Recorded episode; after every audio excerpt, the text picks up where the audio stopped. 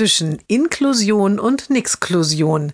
Jeden Montag eine neue Geschichte im Blog von Kirsten mal zwei. Heute das Mädchen ist sehr zufrieden. Mit großen ordentlichen Buchstaben hat es gerade auf der Karte für Oma unterschrieben. Und auch alle Geschenkanhänger hat es selbst geschrieben. Für Mama, für Papa und für Bruder Ben. Dann hat Mama auch noch erlaubt, dass das Mädchen in Schönschrift alle Tischkarten für das Weihnachtsessen herstellen darf. Das Mädchen ist stolz, dass es das so gut hinbekommen hat. Und weil das Schreiben gerade so viel Spaß macht, schnappt sich das Mädchen jetzt auch noch eine Zeitung und überträgt alle Überschriften feinsäuberlich in ein Schulheft. In der Schule wurde die letzte Woche vor den Ferien nur gebacken und gebastelt.